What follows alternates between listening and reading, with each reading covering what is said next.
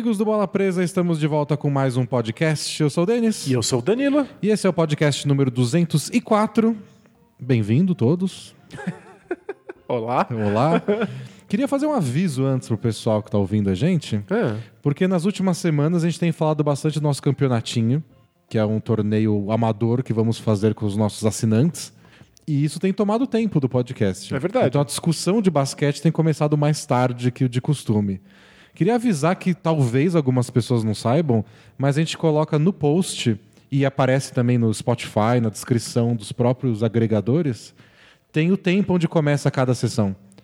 Então, se você já sabe tudo do campeonatinho, se você quer pular, se você está ansioso para discussão de basquete, olha lá no post ou no seu agregador ou no Spotify e tá lá, podcast, a discussão de basquete começa aos 15 minutos, 10 Isso. minutos. Você pode pular toda a parte aqui que a gente faz nessa promoção pessoal, mas saiba que tá errado. É, que eu, tá tô te, ju- errado. eu tô te julgando enquanto você faz isso. Você deveria. Eu já fico bravo com quem acelera o podcast, imagina pular um pedaço do podcast. Por que, que te incomoda? Você acha que é desrespeito com, com, Eu com acho que é- o seu- o seu trabalho aqui? Ou que é um, é um desrespeito com as regras da natureza? É, é pela natureza. com a mãe natureza. Com as regras do espaço-tempo? Eu acho que é uma pressa desnecessária. Eu acho que o negócio fica pior pra escutar mais podcast. Eu não, eu não- não entendo, de verdade. É que tem muito podcast, é difícil escutar tudo. Não tem tanta louça Mas, assim mas eu não mundo. quero escutar oito podcasts corridos. Eu prefiro escutar quatro na velocidade normal. É que, eh, eu vejo a minha esposa ouve podcast na velocidade que tipo, não é possível, nenhum cérebro consegue absorver aquele som. Ela diz que, que dá conta, acho absurdo. Mas um, um pouquinho mais rápido. Ah, não, tudo bem, entendo, só nunca vou fazer. Tá, tá. E fico olho, olho torto, assim. Mas. Vamos dizer que eu finjo que eu respeito? Ok. Eu respeito socialmente? que é Mas uma no fundo coisa, tá aliás. julgando. É, que é uma coisa que falta no, no mundo. Você não aceita, você acha um lixo, mas você respeita socialmente. É, no, tipo, no, no- mundo, fica quieto. É. O mundo não precisa te ouvir falar que você odeia tudo. Só o Hawks. É, o Rox a gente odeia. Bom, carinha do Jabá. Uma coisa do carinha do Jabá que eu descobri. Diga. Lembra que semana passada teve um cara que mandou uma mensagem dizendo que ele achava que a gente falava Karim Abdul Jabbar, mas que na verdade é carinha do Jabá, e ele falou, mas como assim? Como vocês não pensaram nisso? É, pensamos em um trocadilho? A gente pensou, essa é a piada, e a gente falou, só não sei quando começou. E eu descobri, Ah, diga. no podcast 152. Jura? Juro, tem uma. Acho que no Both Things Play Hard tem um cara que manda uma pergunta falando isso e a gente decide então começar a sessão carinha do Jabá. Ah, então, não é tão recente quanto eu imaginava. É, tem São 52 50 edições. É, nada mal. Então, momento carinha do Jabá. Manda bala aí, Dani. Boa. É, a gente é um blog, o bolapresa.com.br, você pode ler textos nossos semanais por lá e os nossos assinantes recebem conteúdo extra exclusivo. Por 9 reais mensais eles recebem conteúdo extra em texto, são dois textos extras por semana, um é o filtro, nossa coleção de amenidades, causos e estatísticas, outro é uma análise mais avançada.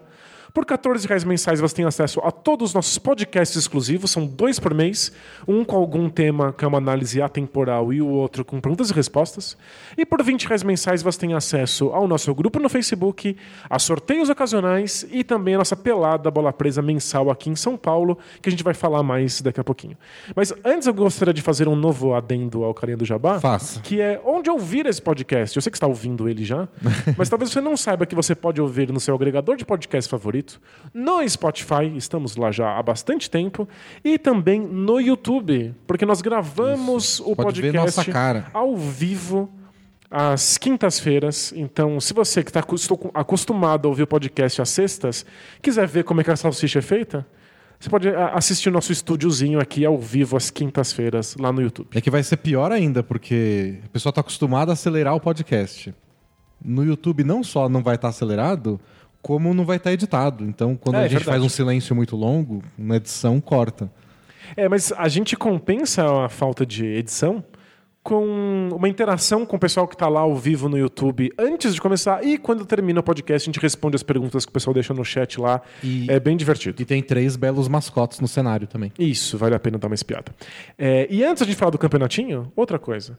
Estou clamando vocês a nos seguirem nas redes sociais Isso. principalmente no Instagram. A gente vai começar uma, uma, uma campanha em breve para que vocês nos encontrem lá. A gente vai começar a usar melhor a rede social, mas é uma ofensa contra a humanidade que o Bola Presa tem tantas pessoas seguindo a gente lá na nossa conta no Instagram porque a gente não pode mandar link para vocês. É, precisa de mais gente. Então ajuda aí. Hoje a gente já postou uma fotinho pré-podcast, postamos stories. Olha só, a gente tá bombando na, na, nas novas mídias. Não, a gente vai melhorar. Vamos melhorar. Então segue a gente lá no Twitter, arroba Bola Presa, no Facebook barra Bola Presa. Assina a gente no YouTube, porque a gente faz não só os vídeos ao vivo, mas também uma série de análises que é a prancheta Bola Presa. E segue a gente no Instagram, que a gente promete que vai usar. E posso fazer um último adendo no Carinha do Jabá? Meu Deus do céu, a maior Carinha do Jabá de todos os tempos. é, quando você assinar o Bola Presa, primeiro, muito obrigado, abraço.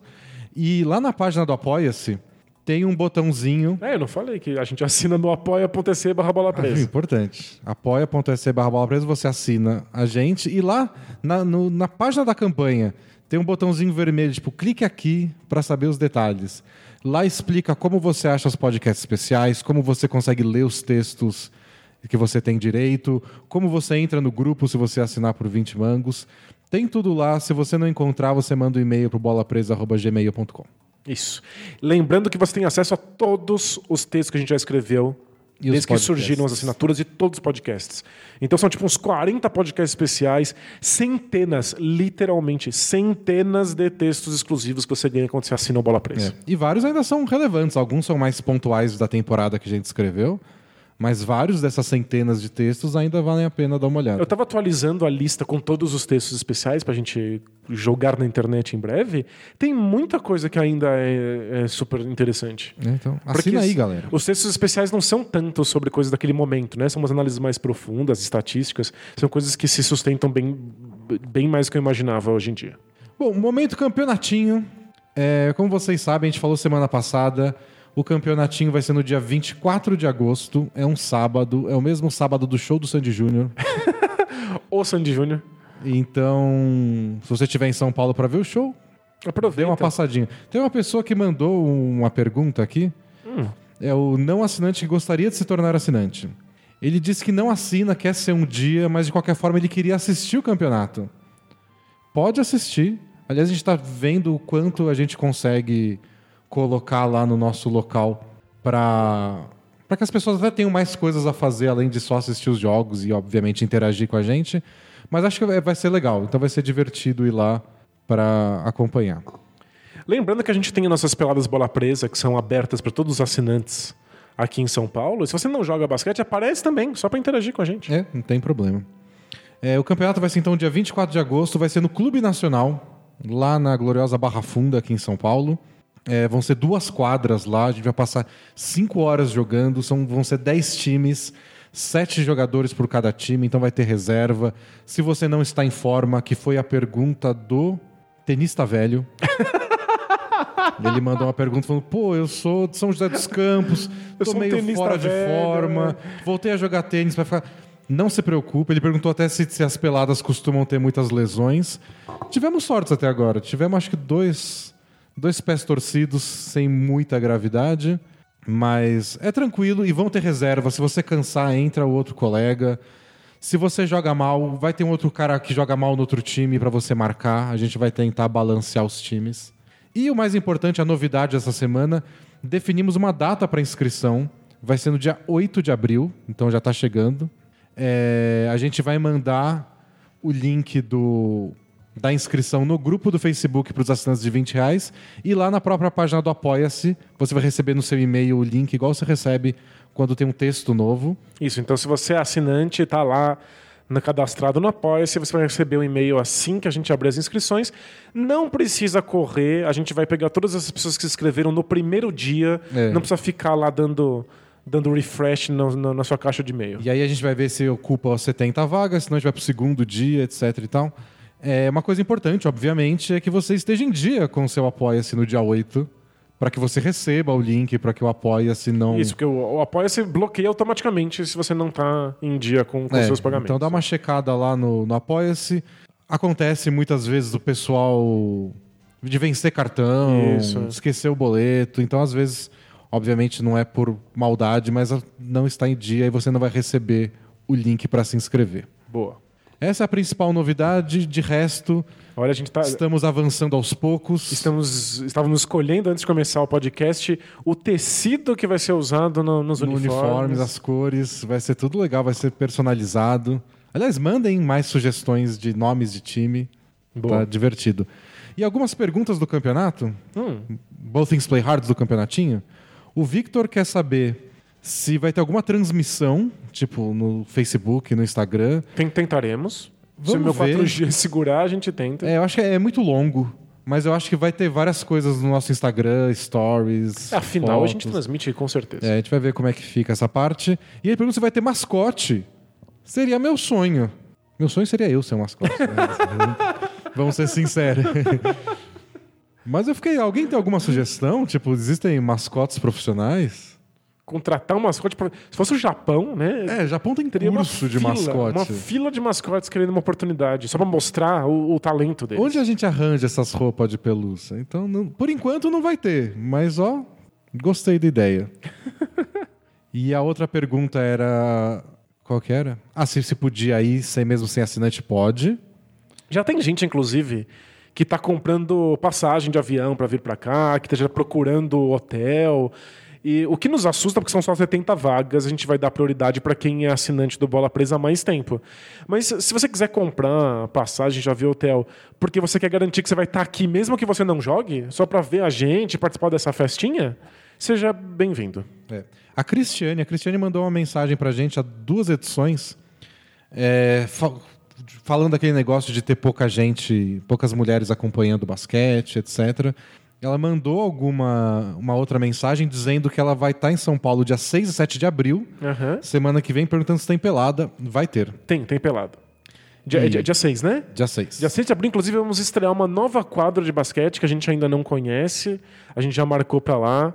Então entra lá no grupo do Facebook que em breve vai ter Mais uma. o- as, as informações. E ela perguntou também, ela falou que a gente comentou que as primeiras damas vão ajudar na organização do campeonatinho. Só que ela entendeu que eram as primeiras damas do pessoal que vai participar. Não, são as nossas. Você não vai pedir pra primeira dama, pra mulher de ninguém que vai jogar. Imagina. Mas ela falou que, que ela não é primeira dama de ninguém, mas ela se voluntaria a ajudar na organização. Maravilha. Então, é uma outra. Se o pessoal quiser ir lá pra assistir, quiser sei ajudar de alguma forma, Nossa, batendo palma, É, to- olha, toda ajuda é bem-vinda. toda ajuda é bem-vinda. Porque Então, isso obviamente vai ser maior do que a gente dá conta. E já estamos prevendo que algumas coisas da- darão errado. é porque é a primeira vez. É a primeira vez, a gente não tem muita experiência com isso. Quem quiser ajudar vai ser Se ótimo. alguém quiser ajudar anotando estatística, pra gente ter estatísticas. Se alguém quiser ajudar só com a organização que gosta de organizar eventos. Ei, sim, toda ajuda é bem-vinda. Tem gente que gosta de organizar. É. Já diria a Marie Kondo. Então é isso, essas são as principais questões do campeonatinho. A gente vai atualizando até as inscrições e espero que dê tudo certo. Amém.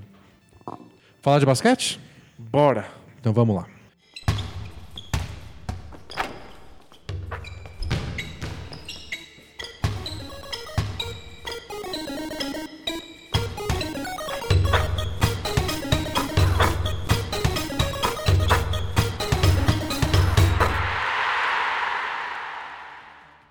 O primeiro assunto é Charlotte Hornets, Danilo. Porque semana passada a gente comentou que provavelmente a briga pela última vaga do leste seria entre o Orlando Magic e o Miami Heat, certo? Perfeito. Porque o Hornets estava um pouco atrás, não estava jogando bem, mas desde então eles estão embalando. Eles têm quatro vitórias seguidas e são quatro vitórias extremamente dramáticas, com Campbell Walker fazendo coisas que são verdadeiramente incríveis. É, a- a- obviamente a que todo mundo viu Foi a vitória em cima do foi a Raptors, vitória em cima do Raptors, foi aquela que o Jeremy Lamb fez o arremesso do meio da quadra no último segundo. Um arremesso não planejado, mal feito, bem marcado, desequilibrado, que não tinha a menor chance de, de entrar, numa jogada que obviamente quebrou. E o Kemba Walker queria ter recebido a bola, mas ele foi bem marcado, o caminho até ele foi bem marcado. E aí, quando ele não recebeu a bola e o, o, o Lamb deu aquele arremesso estúpido do meio da quadra, o Kemba Walker já virou de costas com aquela postura de ah, que bosta. Cu de novo. De novo. E aí, quando a bola entrou, ele deu uma comemorada meio constrangida. constrangido. É. Ele não viu a bola entrar, Aí ele olhou, o pessoal começou a vibrar, ele botou a mão na cabeça, tipo, não acredito. Não acredito. E não foi no bolo abraçar a galera. Acho que ele ficou constrangido É. mesmo, tipo, não acreditei em você. Mas não era pra acreditar mesmo, que tava, foi só errado. E o engraçado é que o Hornets tinha feito uma boa jogada antes. Faltavam 5 segundos, o Raptors estava ganhando por dois pontos. Aí o Hornets fez uma jogada bonitinha e o Raptors fez falta, porque eles tinham uma falta para fazer sem ainda virar lances livres. Então eles tiraram dois segundos do Hornets e acabou se tornando uma boa decisão, porque o Hornets não conseguiu repetir a mesma jogada do lateral anterior. A, A jogada jogada quebrou. quebrou. e ainda o Siakam conseguiu interceptar o passe. Interceptar não, ele conseguiu desviar o passe do lateral. Obrigou o Jeremy Lamb a correr até o meio da quadra e pegar a bola no chão. Raptors fez tudo direitinho, E perdeu mesmo assim. perdeu. E aí, no, no- um jogo antes, o Hornets tinha ganhado do Celtics. Que, mesmo aos trancos e barrancos e, e numa eterna crise interna, É o Celtics em casa. é o Celtics em casa, Que é um dos um melhores time- times do leste. É um time que tá em décimo no, é, no leste, nunca é fácil ganhar do Celtics em casa, não importa a fase. E o Hornets abriu uma vantagem boa no último período e levou. E aí, depois de vencer dessa vitória dramática em cima do Raptors, eles pegaram o Spurs, lev- Tá numa ótima fase. numa ótima fase, levaram o jogo para prorrogação, numa cesta absurda do Kemba Walker, e venceram com muita facilidade na prorrogação. É tipo, meio é surreal. surreal. É, é uma investida que provavelmente não vai dar em nada. É, ainda é muito difícil que o Hornets se classifique, mas se eles conseguirem, vai ter sido uma das- um dos esforços mais heróicos que a gente vai ter visto nessa temporada. E é é uma daquelas coisas esquisitas, porque se a gente pensa individualmente, tipo, eu quero que esse jogador, ele merece ir para os playoffs, por exemplo. Tipo, o Kemba Walker merece. O Kemba Walker merece. Ele não merece só ir pros playoffs, né? Ele merece um abraço. Trocar de time. Merece trocar de time. Merece uma boa noite de sono. Mandaram até uma pergunta no Botwings Play Hard essa semana, falando: sou torcedor do Lakers, não dá pro Kemba ir pra lá, não? É, tipo, o Kemba Walker. É que eu acho que o Kemba Walker, a essa altura da carreira, não tem muito como ele ficar no Hornets. Ele precisa jogar num time melhor. Se ele vai pro Lakers pra jogar do lado do LeBron, o time tem tudo pra ser melhor. Mas não é um time bom desde já. É. Então tem esse, esse risco. O LeBron mais velho. Não sei se é a situação ideal pro Kemba Walker, mas ele nunca jogou com ninguém que tem um terço do talento do LeBron. Mas é justamente por isso que o Kemba Walker merece a situação ideal. É, Ele merece, sabe, ser cultuado por um exército de anjinhos que forrem o seu corpo de beijinhos. É, é, é, tá- sério, é, dá muita pena e vendo o esforço que ele tá fazendo agora pra ver se ele tem alguma chance de roubar no último jogo da temporada uma oitava vaga. Então, eu olho pro Hornets e eu falo, eu nem quero que esse time vá pros playoffs. O time é uma porcaria. Mas eu olho pro Kemba Walker e eu falo, eu quero. Aí eu olho de novo pro Hornets e falo, talvez eu queira que esse time vá se eles ganham um monte de partida no final. É uma boa história pra um time que até agora não mereceu. É uma boa história e eu ainda sinto que o Kemba Walker, por nunca ter jogado partidas relevantes, ele não tá na, na conversa. As pessoas não lembram dele entre os melhores armadores. Em geral, eu não me importo com isso, mas o Kemba Walker, qualquer tipo de carinho que ele receba, É. ele merece, assim, porque eh, não é fácil o Kemba Seria, Walker. é, não é nem tanto pela lista. É só pro Kemba Walker perceber que o pessoal reconhece que ele é bom. Ele precisa de algum tipo de reconhecimento. E talvez se ele bater na trave já seja o bastante. Então eles estão agora em décimo no, no leste, mas se eles acabarem em nono ali, beirando uma vaguinha, tá tudo bem. Eles estão com 35 vitórias, é isso? É isso. E o Magic, que é o oitavo, tá com 37. Isso, o Magic tá com 37 é, e pegou a oitava vaga agora porque teve um confronto com o Heat, que tá lutando diretamente pela vaga, e o Magic ganhou. É. O- uma coisa que pode ser muito legal, faltam oito jogos pro Hornets acabar a temporada.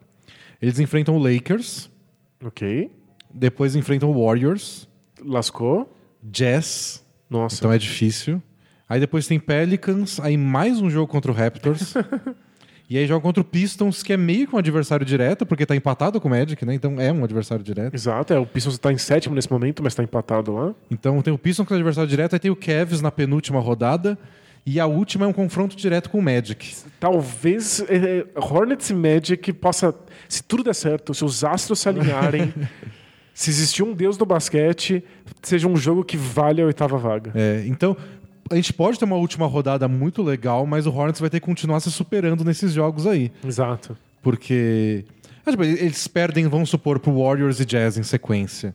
nada garante que Heat e Magic vão ganhar os jogos deles. É. Mas talvez eles fiquem um pouco para trás. Eles têm pouca margem de erro, mas se eles chegarem na última rodada precisando só ganhar e o Magic perder, é um confronto direto. Perfeito. Então talvez tenham. Um... A última rodada da NBA é sempre meio xoxa. Talvez essa seja animada. Talvez essa possa ser legal. E dito isso, o Hornets é pior do que o Magic e do que o Heat. O Eu acho também. É um time em termos de, de material humano, de como ele é organizado, da parte tática. Ele é um time inferior. Mas o Kemba Walker é disparado o melhor jogador de todos esses três times. É isso que eu ia falar naquele começo que eu me perdi depois. O Kemba Walker é, é meio que uma razão que me faz torcer. Se você vai torcer pelo indivíduo, é legal ter o Kemba Walker nos playoffs. Você dá um, um status maior para os playoffs É do que, sei lá, por mais que o Vucevic tenha jogado bem essa temporada. É, o Vucevic foi bem, mas ele não é nenhum Kemba Walker. É, então. E o Heat tem o Dwayne Wade pela carreira do Dwayne Wade. Seria legal o Dwayne Wade se despedindo nos playoffs? Sei lá, porque ele foi espetacular nos últimos 15 anos. E ele tá jogando muito bem nas últimas partidas e é evidente que tá dando um gás pra ver se ele disputa essa última pós-temporada. É, seria legal por isso, mas. E o Magic, que é um time extremamente caótico e que fez tudo errado nos últimos 5, talvez 10 anos. Acho que ele fez tudo errado desde que o Dwight Howard saiu. É, que já foi que em 2011, né? Pois é. Foi um beda- quase uma década daqui a pouco. De- é uma década de horror, de decisões equivocadas. E agora, finalmente, eles parecem um time. Não tem talento nenhum, mas é um time. É que é o que a gente tem falado do Miami Heat nos últimos anos. É. É, é engraçado que desses quatro, se a gente for resumir de uma forma bem é, tosca, em poucas palavras, cada um desses times, o Pistons e o Hornets é mais talento individual. Tem grandes, tipo, Blake Griffin e Kemba Walker jogando num nível altíssimo. O Andrew Drummond com altos e baixos, mas já teve alt- pontos altíssimos nessa temporada, tentando levar nas costas uns elencos medonhos. É. Já com o, dificuldade de encaixe, dificuldade de organização. né? E o Heat e o Magic, por outro lado, falta esses, esses caras. São times organizados, finalmente. Quer dizer, o Heat é organizado Faz muito faz tempo. muito tempo, desde que o Spoelstra chegou. Mas o que falta é o Dwayne Wade ter 10 anos a menos. É. Falta um cara que do nível do Kemba Walker pra falar, beleza, cara, a gente tá organizado e eu vou botar a gente um patamar acima. É, falta não ter gastado uma fortuna com Jim Waiters e Ração Whiteside. É. Falta ter gastado uma fortuna com alguém bom. E com o Dion Waiters machucado ainda. Esse é, o isso. Mas tá jogando bem até agora que voltou. Então, eles- eles pagaram o John Waiters, era free agent, pagaram uma grana. Eu fiquei feliz pelo John Waiters, porque Claro. o ca- o cara tá lá trabalhando, eu fico feliz que ele ganha um salário bom. E eu, fiquei, eu fico feliz que o Hit tenha conseguido salvar a carreira dele, porque é, É. isso que o Hit faz. E o Hit quis passar uma imagem pra NBA de que eles são a equipe que faz isso. Mas como decisão assim puramente fria de negócios, não foi boa. É. Eles sabiam que o John Waiters estava machucado. O primeiro ano de contrato dele, o Waiters praticamente não jogou. Voltou com essa temporada em andamento. Então, um puta investimento pro... não, não é tanta, tanto retorno. É que o o Hit tem essa questão muito difícil de, de modelo de negócios, que é a gente pega jogador que não é tão bom e a gente mostra que no sistema certo eles viram gênios. Mas, Mas não é você- gênio, né? É, não é Então. gênio, né? Eles ficam melhores. Mas você tem que fazer isso não querendo que esses caras deem certo pra sempre, pra ficar com você. Você tem que fazer isso torcendo pra que outros jogadores melhores se interessem pelo seu modelo. Mas é que você vira uma identidade de salvar pequenos jogadores, os grandes não, não, não, não se interessam, você tem que ficar renovando com os jogadores medianos. É, parece tipo, que o. Eu salvei a carreira, sei lá, do Josh Richardson. Não salvou, não era ele não era um cara decadente, mas a gente descobriu o Josh Richardson. E a gente não quer que ele vá embora agora que a NBA inteira saiba que ele é bom. Então a gente vai renovar. É, mas é que você, você mostra que ele é bom ou salva a carreira dele para convencer outros caras. Porque se ficar só com esse, não tem chance. Sabe onde eles se dariam muito bem? No futebol. É, Porque eles iam vender os caras. Eles iam pegar o Ração Whiteside quando ele tava desempregado, iam fazer ele ter duas temporadas fenomenais. aí você vende, ganha uma E aí grana. vinha algum time da lá, Manchester City e ia pagar um gazilhão de euros pelo cara. Algum time que tem petróleo. É, então. Eles podiam faturar com os caras que eles colocam no- nos holofotes. No formato da NBA, a opção deles é renovar com o cara para não perder de graça. Né? E eles não conseguiram transformar em troca também. Porque lembra no comecinho da temporada que tinha o boato de que eles iam oferecer o Linick e Josh Richardson pelo Jimmy Butler? Fazia muito sentido, né? Eles iam transformar os caras que eles pegaram em baixa num All-Star, sabe? Tinha essa noção, mas eles nunca conseguiram fazer esse negócio. Eles nunca conseguiram transformar os caras, e é em parte pelo salário que eles deram.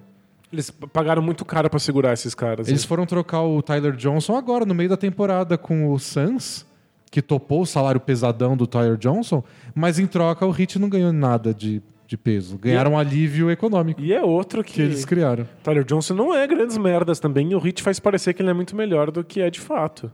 E o Hit deveria conseguir capitalizar nisso, mas ainda não encontrou uma maneira. Mas é, é um time interessante.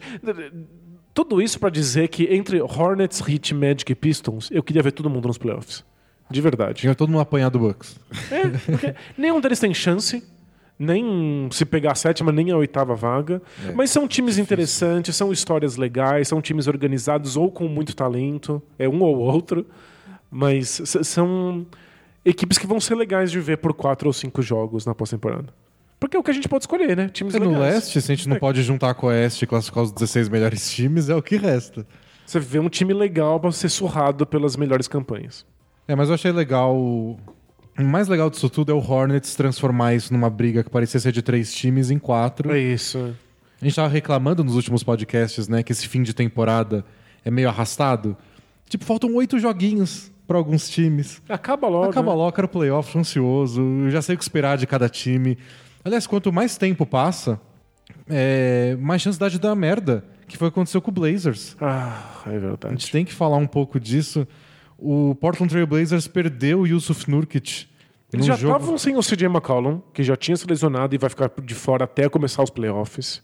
E aí agora? O Nurkic machucou. Era um jogo de duas prorrogações contra o Nets. O Blazers ganhou suado, foi difícil, foi muito legal o jogo. Minha impressão que foi a 45ª partida de, com prorrogação do Nets na temporada. o Nets adora. Tenho que checar os números depois, mas por cima eu acho que foi isso. Nets é paraíso de League Pass. Vai acontecer alguma coisa legal. E são jogos legais mesmo, E né? foi um jogo legal, máximo de pontos da carreira do Nurkic. Não, e não é só isso. Acho que provavelmente foi a melhor partida da carreira dele. Nossa. Ele, ele deu toco, ele roubou bola, ele dominou o garrafão nos rebotes, ele marcou ponto à torta direito. Ele entrou num esquema de pick and roll com o Damian Lillard. Inclusive uns pick and rolls que não são diretos. Quando o Lillard passa a bola pro lado e aí a bola vai pro Nurkic. É. E o Lillard deu uma declaração um tempo atrás sobre como aquela série de playoff do ano passado, que eles tomaram a varrida do Pelicans, que o Pelicans fez o que todo mundo que joga contra o Blazers nos playoffs faz. Um plano de jogo só pra tirar a bola da mão do Lillard. Isso. Porque o resto do time é mais Frágil. frágil, por dizer assim. Que bom que nós dois É. usamos o mesmo eufemismo. E aí o Blazers falou, o Lillard falou que o Blazers treinou muito essa temporada soluções para marcação dupla, para dobra em cima do Lillard, ou até marcação individual que seja igual o Drew Holiday fez naquela série. Que nossa, foi uma marcação Foi impecável. animal. É. Soluções para que a gente consiga tirar a bola do Lillard, o ataque continue rodando e depois a gente bote o Lillard de novo em situação de pontuar. Não seja só tipo toca para quem tá livre e o Lillard não recebe mais a bola. Perfeito. E Que é o que a gente sempre fala do Curry fazendo. é, Ele tá marcado, ele passa a bola, você esquece do Curry e de repente ele tá livre de novo em outro lugar da quadra. E muito disso passava pelo Nurkic. Ele era o cara que recebia no meio da quadra e soltava pra alguém, aí fazia um bloqueio. O Nurkic era a válvula de escape, principalmente no, corta, no, no pick and roll, que o pessoal dobrava a marcação no, no Lillard. É, e ele não tá muito longe de ser um gênio passando a bola. Não é o forte. Mas ele recebe muito bem a bola e ele tem mãos muito boas para finalizar pick and roll. É. Então ele, ele ser uma ameaça na, no ataque à cesta, uma ameaça no garrafão, cria espaço para que ele passe a bola melhor. É porque ele recebe a bola, por exemplo, na linha do lance livre, no meio da quadra. Ele vai atacar a cesta, porque ele sabe pontuar. Exato. Aí você obriga a defesa a, a se comprometer de verdade a impedir que ele faça isso. Aí se ele precisa dar um passe, não é tão difícil assim.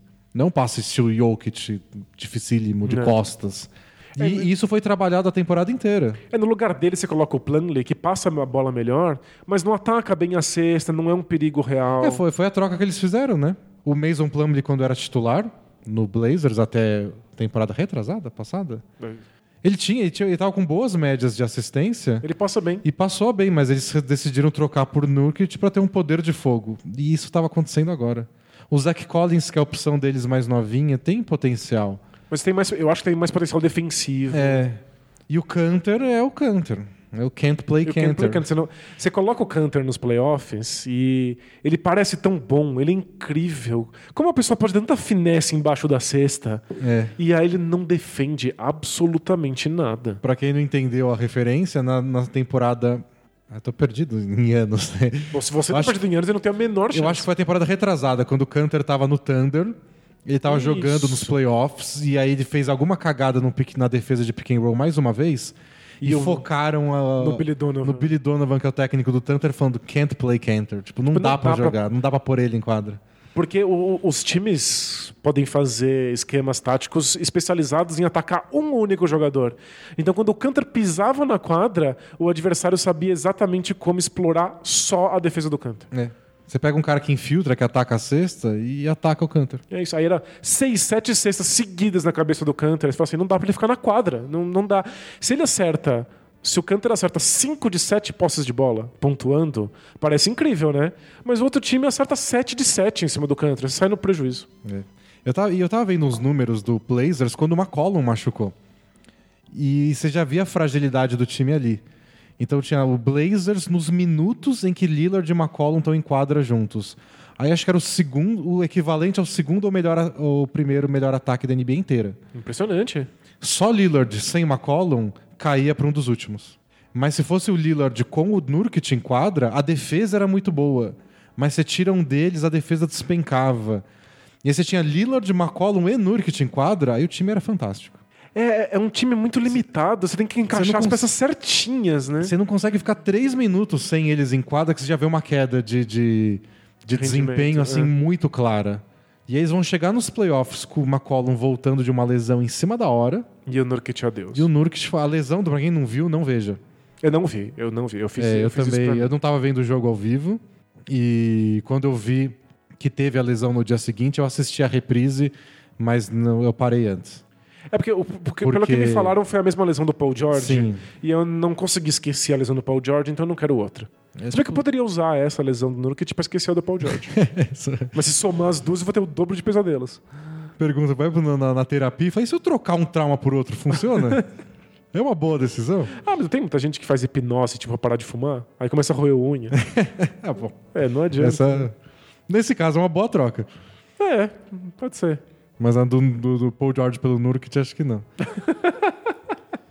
então foi, foi péssimo, assim, em todos os sentidos. Péssimo porque em qualquer momento que uma lesão dessa acontece é ruim. A Claro. perna descolou, fratura em dois ossos.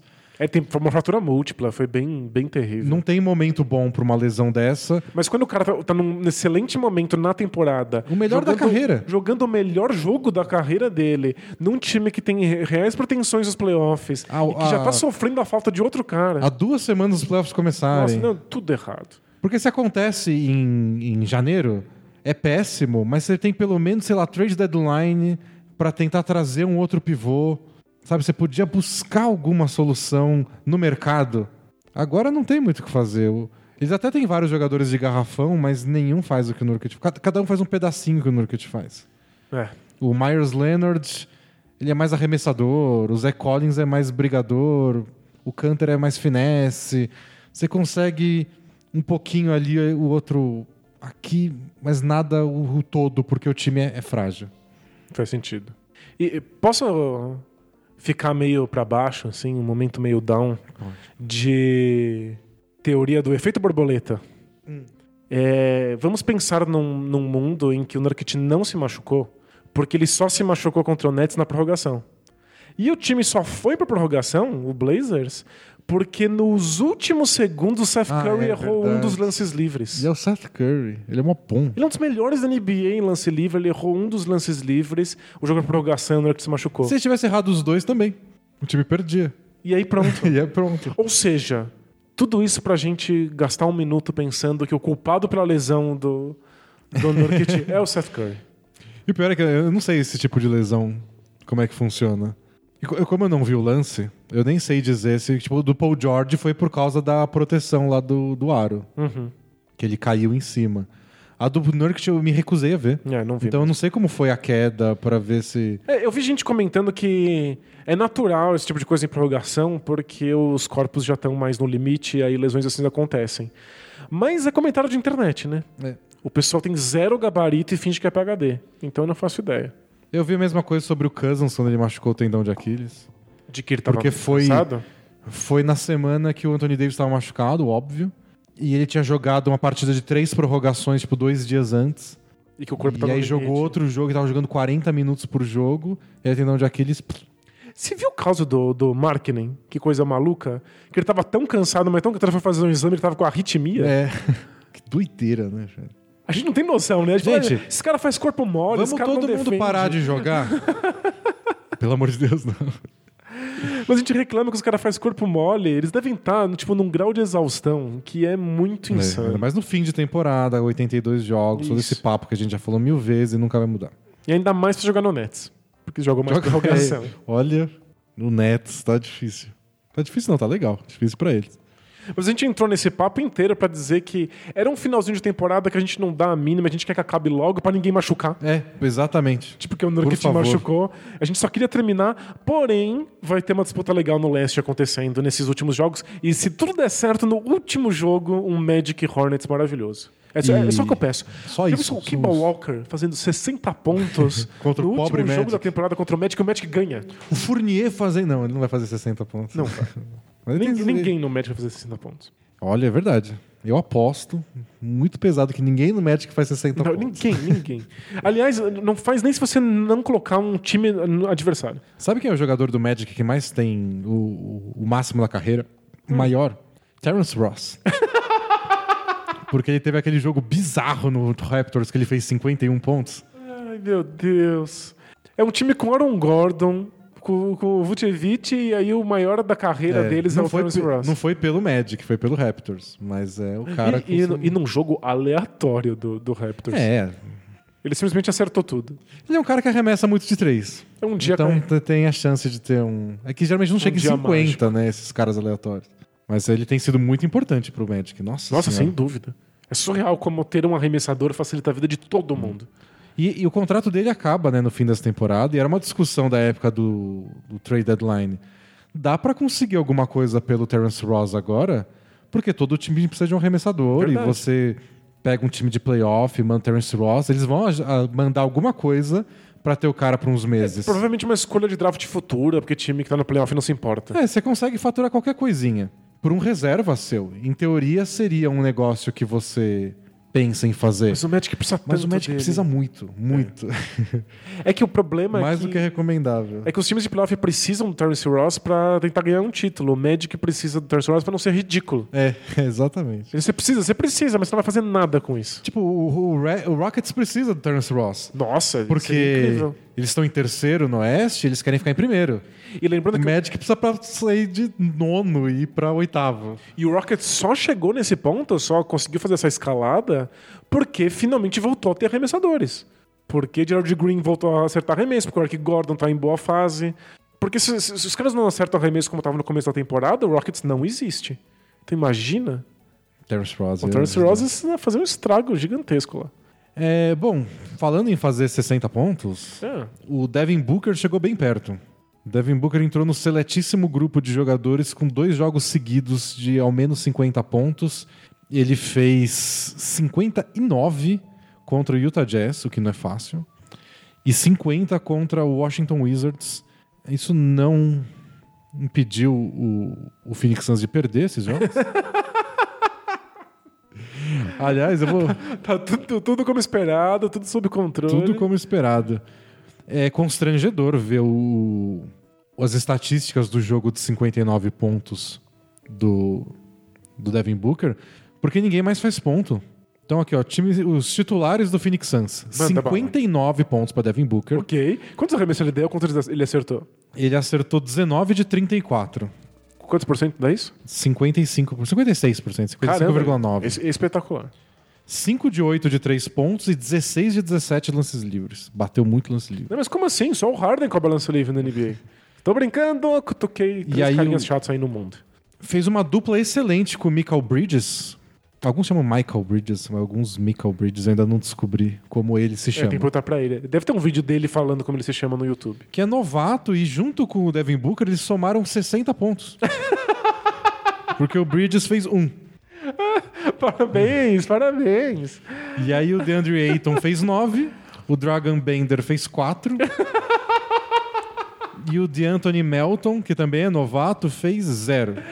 E fez, jogou 22 minutos, não é que ele só entrou e saiu. Então, e vamos ser sinceros. É muito difícil jogar 20 minutos e não fazer nenhuma cesta. Você tem que se esforçar bastante. Mas o, Você tem que DeAnthony- tentando. o Melton deu um arremesso. Um.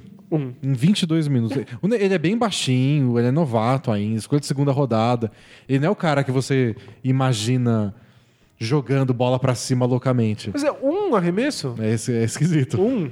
Então, a questão é, a gente sabe que o Devin Booker é bom. No podcast passado ou retrasado, a gente respondeu uma pergunta sobre ele. Inclusive, um, um ouvinte nosso aqui no ao vivo do YouTube comentou que rolou uma maldição bola presa ao contrário. Porque a gente falou que ele é bom e aí ele foi lá e fez 50 pontos em jogos É, consecutivos. é benção bola presa, É em vez da maldição bola presa. Pr- primeira É a primeira vez que acontece. Primeira vez. Mas a discussão que a gente estava tendo naquela ocasião da pergunta é porque existe um. Existe muita gente que acredita que ele é meio estatística vazia. Ele faz muito ponto, mas simplesmente porque ele joga num time ruim e porque ele, ele chuta 34 bolas enquanto o resto do time chuta um. É, a gente tinha um prêmio. que ele não trans- transforma o, time numa coisa boa. É porque supostamente, se você é bom de verdade, você não cria estatística, você faz o time vencer. O que é um argumento completamente absurdo se você olhar para o resto desse elenco do Suns. Exatamente. Mas o, o Bola Presa dava um prêmio é, todo fim de temporada que era o melhor jogador em. Melhor jogador de time ruim. de time ruim. E, em geral, são esses jogadores que só conseguem estatísticas porque não tem mais ninguém no time que não seja ele. Já tinha o Kevin Love, que fazia 20-20 todo É, jogo. Todos os prêmios desse, dessa categoria foram pro Kevin Love e pro Zach DeMarcus Cousins. O Zach Randolph nunca ganhou um desse? Não, acho que quando a gente começou, ele já tava no. Ah, não, a gente começou, mas talvez o Zach Randolph tenha ganhado nos primeiros anos. Mas depois disso, depois que ele foi pro Memphis, era Cousins e Kevin Love. É. Porque eram jogadores que fazem números incríveis em times Você vê que ele é bom. Eu também não, não caio muito nessa de estatística vazia. Eu acho que tem caras que. É, é que parece que você tá condenando o cara por uma coisa que não é culpa dele. Isso, esse é o ponto. Você- o que você tá falando que o Devin Booker não é o LeBron James? Que ele não pega um time ruim e transforma numa coisa melhor que isso? Tá bom. O LeBron James é o LeBron James. Então, e aí, às vezes o LeBron James também não é o LeBron James. É. Às vezes ele precisa de um pouco mais de ajuda, às vezes precisa de uma mudança de técnico, às vezes precisa de uma chegada de um outro jogador, como aconteceu muitas vezes na carreira. E você quer voltar atrás? O Jordan também às vezes não é o Jordan. Precisou da então. ajuda do PIB, precisou da chegada do Horace Grant. Eu entendo que tem caras que se beneficiam de ter um time fraco pra fazer mais pontos ou ter mais estatísticas do que o normal. Mas quando o cara é bom, o cara é bom. É, claro. A questão que eu acho mais relevante nessa pergunta é que essa é a quarta temporada do Devin Booker e ele já deve tá, ele já demonstrou que tá meio de saco cheio de jogar num time que não tem ambição nenhuma. Sabe se ele já fez a primeira extensão dele? Já, já acertou, acho que já, sim. É, tradicionalmente, a etiqueta da NBA não permite que você não faça a primeira extensão. Assim, todo jogador faz a primeira extensão. Isso quer dizer que ele, se ele estendeu, ele tem pelo menos mais três anos de contrato. Mas esse é o momento onde os caras começam a pedir troca, a se demonstrar insatisfeito. Ele disse no começo da temporada que queria brigar pro playoff. É, eu, eu sempre falo da janelinha dos sete anos. Se o teu time é muito ruim, no seu sétimo ano, você já, já tá em outra equipe. Não, É. ele já tá, ele tá no quarto, ele vai começar a, cogitar trocas e mostrar descontentamento muito rápido. No, no podcast passado eu falei que ia fazer um texto sobre o Suns, vou fazer. Não acabei- eu comecei já, mas não acabei ainda. Mas o meu ponto lá é que eu acho que o ano que vem é muito decisivo pro É. Suns. Eu acho que é- ou eles demonstram muita evolução, ou o Devin Booker vai pedir para ir embora. E o meu ponto é que eu acho que eles podem demonstrar essa evolução, mesmo não tendo feito nada decente a respeito.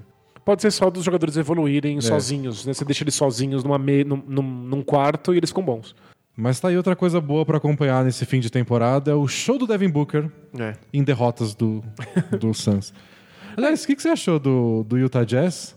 Que fez. no- o jogo estava decidido por mais de 20 pontos. E nas últimas posses de bola, o Jazz fez falta em outros jogadores do Suns. para o Booker não ter a posse de bola para poder quebrar o recorde. É. Assim, ele- Você achou meio babaca, desnecessário, Eu acho- divertido, engraçado? É, é- é engraçado porque eu não tô envolvido. Se eu fosse qualquer um dos envolvidos, eu ia ficar puto. É, é muito desnecessário.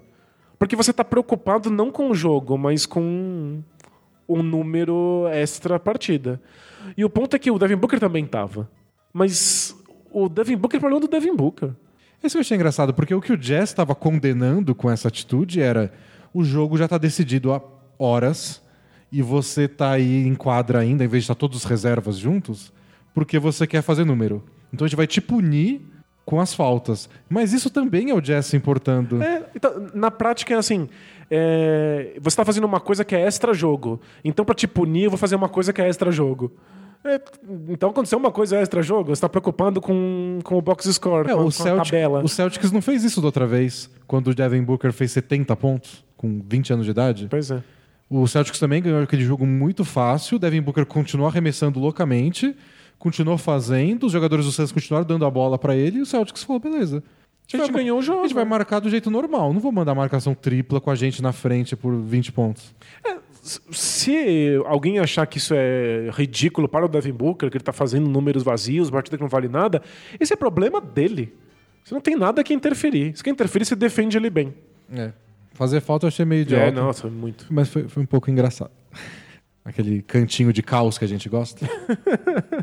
Bom, pra terminar, eu separei uma coisa, Danilo. A gente tem que fazer meio jogo rápido, porque é meio preview de playoff isso. Ok. Então, ou seja, em breve teremos reviews detalhados de playoff É. em podcast aqui. Mas o Kirk Goldsberry, que é um cara que escreve na ESPN coisas muito legais, ele geralmente publica aqueles gráficos de arremesso, ele tem umas coisas com dados É, muito bacana. bem interessantes. Ele fez um texto na ESPN gringa com os defeitos dos oito times que vão se classificar para os playoffs no Oeste. Então ele quer falar mal. É, É, exatamente. desses caras que só quer criticar. É hater.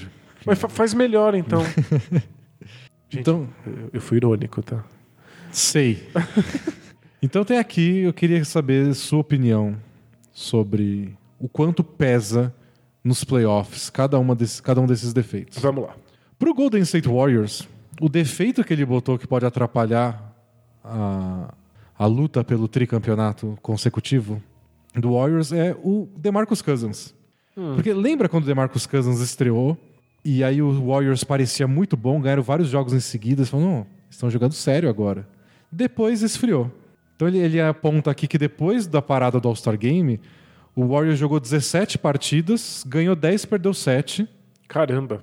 tem o 14 melhor saldo de pontos nesse tempo. E, a e o ataque dele está abaixo da média geral da NBA. É, le- lembrando que eles estão meio jogo na frente do Nuggets pela primeira colocação do Oeste, e é muito possível que eles não terminem em primeiro lugar na conferência. Se eles não derem uma engrenada e não tá mostrando que eles vão engrenar, porque eles estão bem mornos e pelo jeito com ataque abaixo da média, é bem possível que eles não, não tenham a primeira colocação. E o que ele diz é que todos os números com Cousins em quadra tem o Warriors num patamar médio. Nada é horrível, nada é muito bom. E aí quando o Cousins sai, As coisas ficam especiais, né? Funciona. E a questão é, quando chegar a hora dos playoffs, o Warriors vai jogar diferente, vão ter soluções para botar o Cousins. O, o Steve Kerr vai fazer como ele fez na temporada passada, de essa, tempo, essa série se combina mais com esse pivô, essa com outra, só com o cara do quilate do, do Cousins. É, eu acho. O motivo pelo qual eu não fico preocupado pelo Warriors, um é que é o Warriors, mas dois é que eu acho que é exatamente o que o Kerr vai fazer. De cada série vai ser uma série, ele vai imaginar uma rotação específica. Algumas o Kansas vai jogar muito mais e vai brilhar, porque ele vai estar num bom encaixe. Outras ele vai jogar menos e o Duran vai assumir. Outras o Curry vai ter mais protagonismo. você não tem medo de torta de climão. Tipo, ó, Cousins, você não funciona nessa série contra, sei lá, o Clippers. Fica aí 40 minutos no banco. Não, eu acho que faz parte. Nossa, eu espero que. o- Ansioso pra ver como o Cousins lida com isso. Eu acho que ele vai entender que tem momentos e momentos, playoff é assim, e que por um título às vezes você tem que ficar um pouco sentado. E se ele fizer isso direito, é uma boa lição e uma boa mensagem que ele transmite para NBA. E eu acho que é isso que ele tá mais preocupado. E ele precisa ganhar um contrato. Pro... Então, mas tem esse outro lado, né? ele quer um contrato novo na temporada que vem. E aí o time vai falar, então, eu quero te dar X milhões. Aí o Kansas fala, não, eu quero o dobro disso. Mas você não é o cara que não ficou em quadra numa série de playoff? É, mas ele vai dominar alguma outra. É, vai ter algum jogo que a gente vai lembrar, caramba, o Kansas acabou com essa partida. O Warriors é imparável. E todo mundo vai falar sobre isso, e aí de repente vai ter uma série que ele não entra.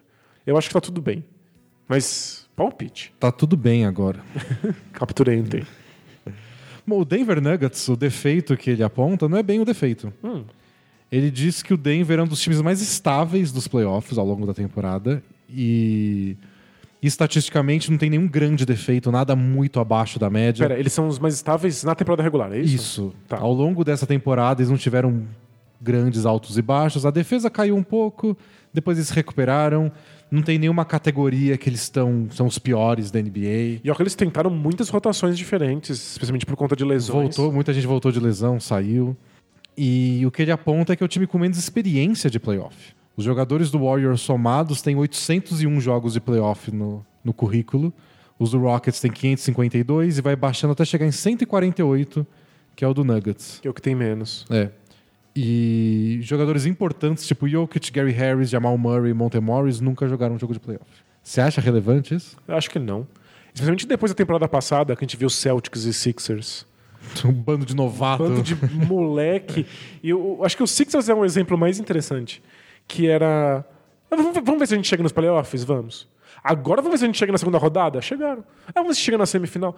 Era, era um passo de cada vez e se o time tá bem encaixado, problema nenhum. O Mike Maloney, que é o técnico, também não tem experiência de playoff. Eu acho que pode pesar dependendo da situação que eles enfrentarem. Hum. Então, Jogo 7, coisas mais tensas. é, eu imagino, por exemplo, eles jogando. Eles vão classificar em primeiro ou segundo. Aí eles pegam um time mais fraco, eles começam bem a série, o encaixe funciona. Tá rolando tudo bem? Tá tudo bem. Mas aí perde o primeiro jogo de- em casa. É, então, É. talvez. Ou talvez o adversário descubra uma coisa que faça eles ficarem desconfortáveis. Eles conseguem tirar o Jokic do jogo. Como é que eles lidam com isso, até emocionalmente e taticamente, obviamente, né? A gente vai descobrir na hora. É. Time, quanto mais experiência você tem, tipo, o- É, quantos anos levou pro, pro, pro Raptors É. não ficar tremendo com os joelhos bamba quando toma uma pancada em casa, né? o Warriors vai jogar com alguém e o time vai falar, não, vou tentar marcar o Curry da forma mais física possível. E vai lá e dá empurrão, puxa a camisa, umas cotoveladas. O Curry vai bocejar e falar, beleza, é o sétimo ano seguido que fazem isso comigo. É, tá tranquilo mesmo. Nessas ocasiões eu faço X, Y, Z. Então eu acho que pode não aparecer. Mas talvez, dependendo do adversário, pode surgir uma situação que você fala, ah, agora eu percebi. Faz sentido. Mas é que, acho que com o Nuggets vai aparecer menos, porque é um time com mais repertório, que distribui mais a bola, com mais jogadores que podem participar. Times que são mais limitados, que jogam de uma única maneira, como o próprio Blazers das temporadas passadas, sofrem mais com isso. É. Precisa de mais experiência para saber o que fazer quando o Lillard é apagado. Mas o Nuggets, se apagar o Jokic, quantos jogos o Jokic não foi apagado na temporada regular? E eles dão um jeito. Teve um jogo, teve, teve jogo que ele foi expulso, que ficou putaço com o árbitro. É, então. Teve jogo que ele deu dois arremessos, teve jogo que ele deu 24. É, esse Nuggets já tentou de tudo. Eu acho que É, é, rodagem nessa é- temporada eles têm. é- é bom sinal. Bom, então você negou a primeira, a do Warriors. Falou que ah, não, não tô preocupado. Eu não tô. A do Nuggets você não tá preocupado também. Também não. Então chegou a vez do Rockets. Vamos lá. A do Rockets nem ele tá preocupado. É. O próprio Kirk Goldsberry diz que o problema do Rockets, quando você olha os números do time, é a defesa. Sem dúvida, mas só no começo da temporada, né? Então a defesa é, chegou a ser a 21 da NBA só. Então no top 10 das piores. Lembrando que era uma das melhores defesas do ano passado e por isso que deu tanto trabalho. E, e era o ti- e é o time que permite, segundo os dados dele, os, é o quinto pior em easiest looks, que chama. Ah, tipo, de deixar o adversário livre para os É, arremessos, né? o arremesso mais fácil. Então é uma eles computam isso baseado em a distância do defensor até o cara que está arremessando, tudo. É, Então essa é a, a questão. Porém, Porém, desde a parada do All-Star Game, que dá uns 20 jogos, é a terceira melhor defesa da NBA. isso. E é quando o Rockets finalmente engrenou, inclusive ofensivamente também. Então, ele mesmo apontou qual é o grande defeito quando você bate a olho nos números do Rockets, mas está melhorando agora. Tá todo mundo saudável, o time está defendendo bem. Os playoffs começam em duas, três semanas e tá tudo funcionando. É, eu acompanho bastante o Rockets e defensivamente o time tem questões. Mas não é questão porque quebra defesa. Em geral, é, o time faz algumas escolhas. E tem que viver com E ela. vive com elas. É um time que tem limitações de material humano. Não vai ser um time que vai sufocar todos os jogadores adversários de perímetro. Faz parte. Eu acho que é, é uma defesa boa ou bastante e que faz escolhas inteligentes o suficiente para ir longe nos playoffs. Eu, eu fico muito mais preocupado em como o Harden vai jogar, as bolas de três vão cair, do que eu fico com a defesa. É. Porque aí você. Porque a questão do estilo de jogo do, do Rockets, que às vezes não funciona, tal, tal, tal. Na época dos playoffs é tipo o jogo 7, tem que funcionar hoje. É, Tem que funcionar. E se não funciona no primeiro tempo, o que você faz no segundo? Exato. A mesma coisa, porque eles acreditam em faz, continuar fazendo o mesmo modelo. É, mas aí não dá certo, É, e então. você não tem outra opção. É complicado mesmo. Você não tem o jogo 8 pra fazer as, as porcentagens estabilizarem. É não um time de improviso, é um time de insistência no volume. Então é, é, é mais complicado ofensivamente do que é defensivamente. Defensivamente é um time sólido, que faz escolhas que às vezes não são incríveis, mas as escolhas que dá pra fazer. Eu postei no filtro da semana passada um vídeo daquele da Vox, que é eles entrevistaram um cara que fez um livro que ele mediu a importância da sorte e do talento nos esportes. E aí quis fazer uma lista desde a roleta, que é pura sorte, até o xadrez, onde não tem sorte envolvida. Você faz a jogada, o adversário faz e tudo que acontece no tabuleiro é consequência da decisão dos jogadores. Não tem nenhum acaso, todas as informações são dadas a todos os jogadores em- O tempo inteiro, Não, não não vai bater um vento. Perfeito. Sabe, é tudo assim. Então, onde os esportes, especialmente os coletivos, se encontram nesse Que espectro. legal. E a conclusão que ele chegou foi que o basquete é o jogador, é o esporte onde é o, o talento é mais premiado do que a sorte. No- no- dentro dos esportes coletivos. Dentro é dos isso? esportes coletivos. E isso acontece porque a temporada é longa. Ele usou a NBA como critério, não só o Claro, basquete. porque basquete é, é isso aí. Então, a temporada é longa. O jogo tem muitas posses de bola. Então, você não tem, tipo, no futebol que aconteceu uma coisa, mas nem tudo vira gol. Aí, outro time tem um contra-ataque, um pênalti. Não, você tem que. Você tem 100 posses de bola. Se você não sabe o que você está fazendo, eventualmente vai dar merda. É. O Jeremy Lamb pode arremessar do meio da quadra uma vez.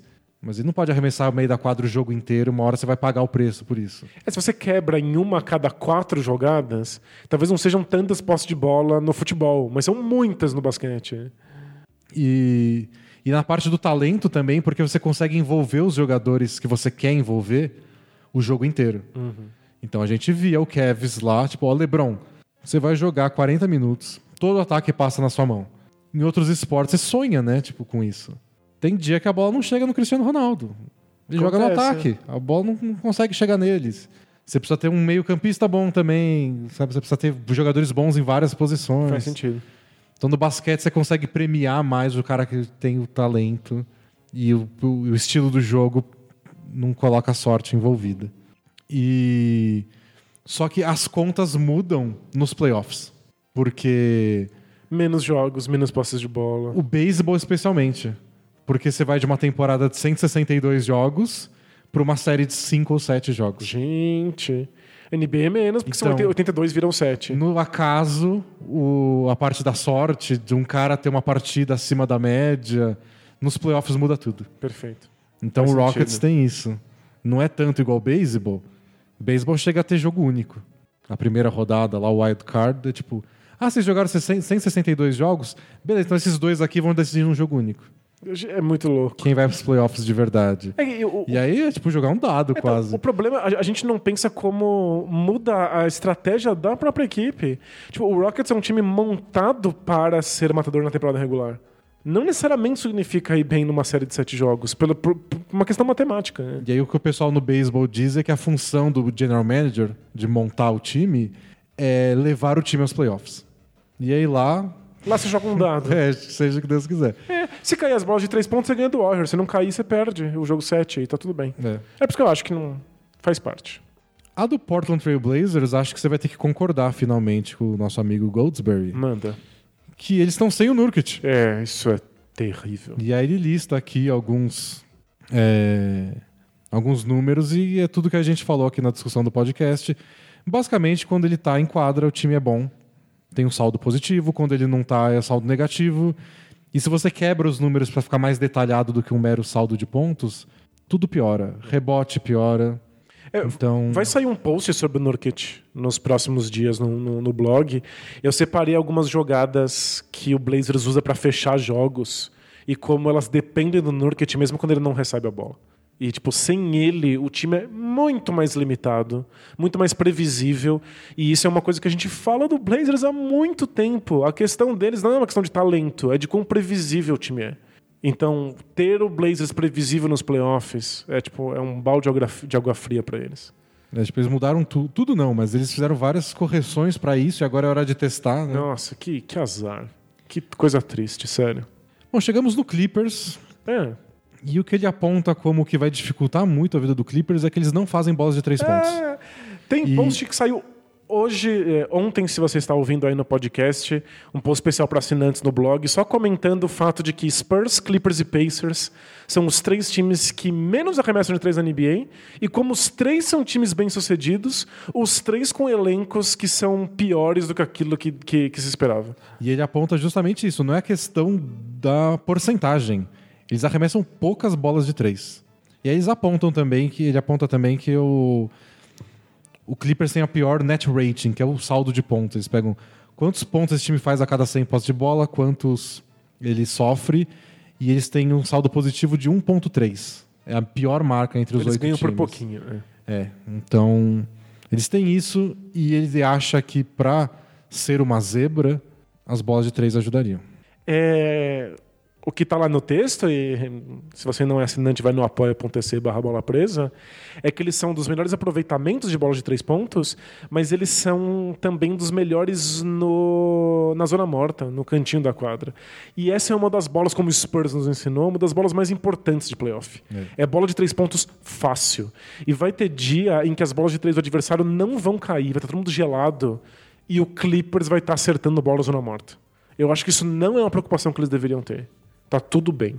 Pelo contrário, eu acho que arremessar menos bolas de três pontos é dar menos espaço para sorte numa série curta de sete jogos. Então você está discordando de todo mundo, menos a Menos o Nurkic. do Do Nurkic. Nurkic.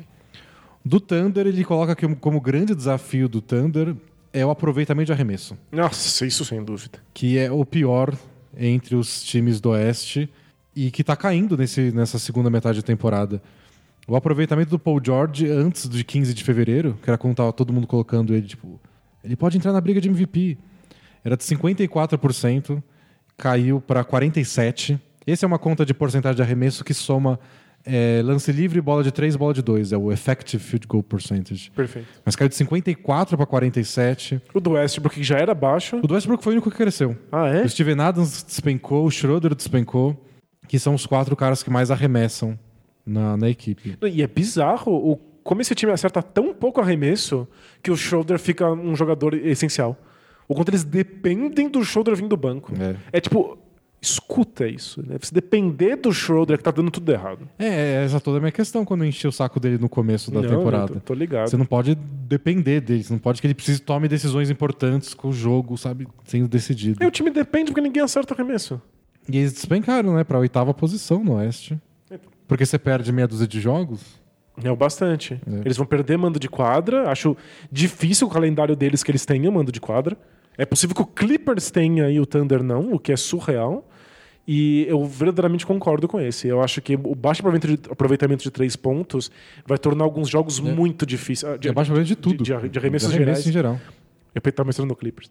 É, vai deixar a vida deles muito mais difícil do que deveria. E era o melhor, melhor momento da temporada do Thunder, janeiro, assim, começo de fevereiro.